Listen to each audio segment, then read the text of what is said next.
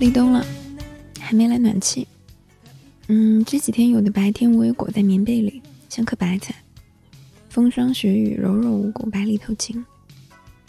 前些天跟朋友聊起即将到来的感恩节，我忽然意识到，截至今年的十一月二十六，也就是感恩节过去两天，距离我回国在北京开始工作的这个节点，只有整整三年了。我被以一个非常有力度的方式驯养大，这让我基本不可能成为一个矫揉造作的人。平时我也的确不是一个在意形式感或者很有仪式感的人，几乎粗枝大叶和不解风情。但是，一些完全不重要的时间节点，我竟然很突兀的记得蛮蛮清楚。三年前的这个时候，我刚结束在国外念书长大的日子，那会儿不说事儿的时候，几乎不讲话。没有什么面部表情，看很多书和电影，觉得自己见过很多世面，知道很多知识，对自己之外的大世界高谈阔论，对自己身边的人事毫无兴趣。现在回想，除了一些在海外生活习得的技能和经验，以及一些比抽象更抽象的书本知识之外，那个时候我对于任何一个国家的社会生活，其实都堪称毫无认识。而那种状态作为一种常态，其实还有一点点像应激反应的后遗症，心理上很像一个幸存者，就是那种 survivor，也就是差不多刚经历完常年相对紧绷、没太有生活却有很强烈的存活意志的，心理年龄被截断在十五岁的一个小孩儿。表面不显吧，心里面其实蛮习惯害怕，并且适应、忍耐恐惧的。那个时候都已经见过不止一个人在我眼前死去，看过很深刻的艺术，摸到过广阔知识的边缘，我却还是一个飘在半空的人，并没有很贫瘠，但是内心充满了匮乏感。我的淡漠可能是因为匮乏，当然那会儿也并不能够意识到这些。Anyway，三年前的十一月底，毫无自我意识的就开始了 莫名其妙的一切。回来之后，其实每回将要去到一个新的地方，之前那个面试的环节都是我很喜欢的，因为很好玩儿。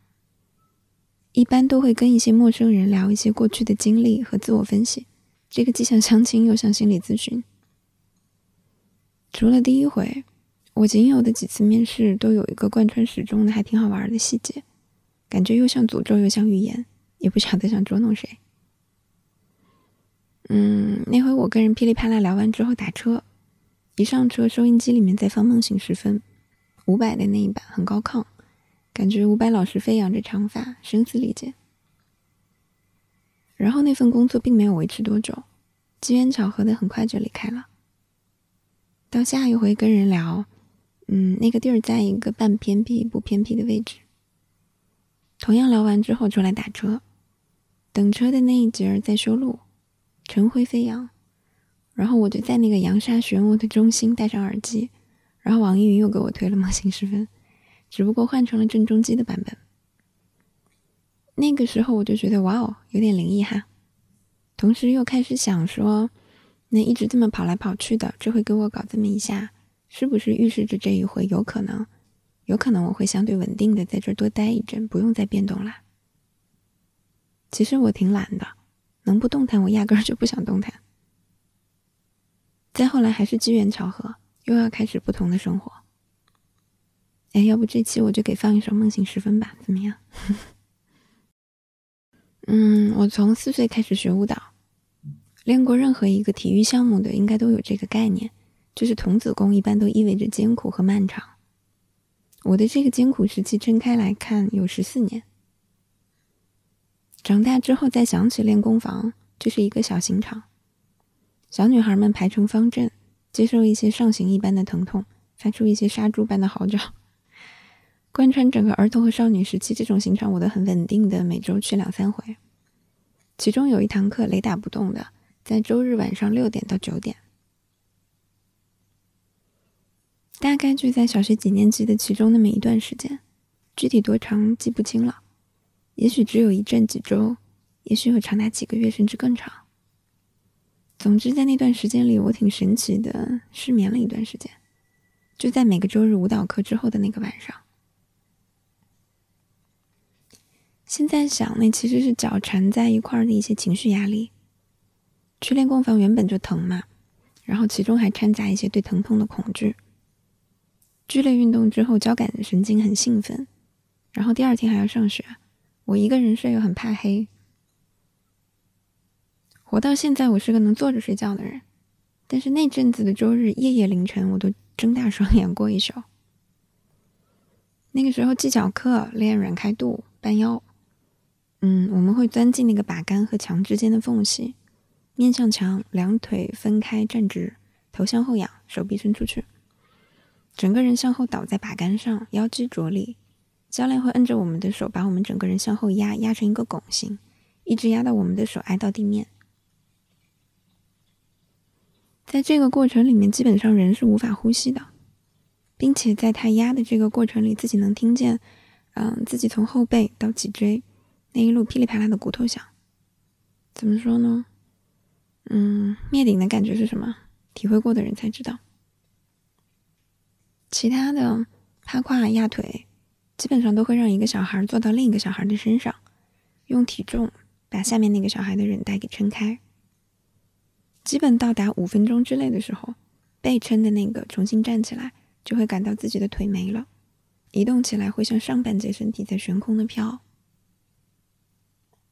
当然，也不都纯粹是这么不舒服的经验啊。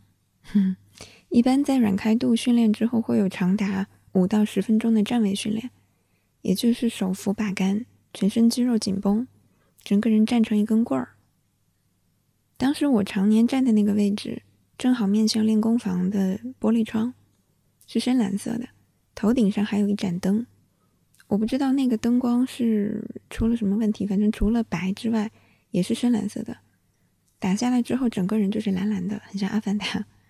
然后在我那个站位看出去，因为外面很黑嘛，然后里面又很亮，白炽灯打到我脸上，基本上我能够看见玻璃窗里反射出自己的脸，就相当于在长达五分钟的时间里，我会自己跟自己静默无声的相对面。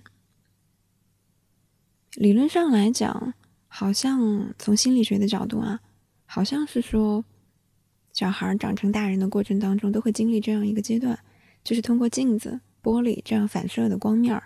你会意识到，哎，我自己存在，然后你会开始认识自己，从而逐渐产生自我意识。但是不知道为什么，当我看见自己的脸与自己对视，好像我并没有在那个阶段形成自我意识。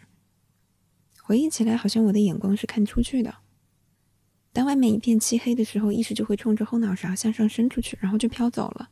我也不知道为什么，现在想起来依然觉得很神奇。没了，结尾不放梦醒时分。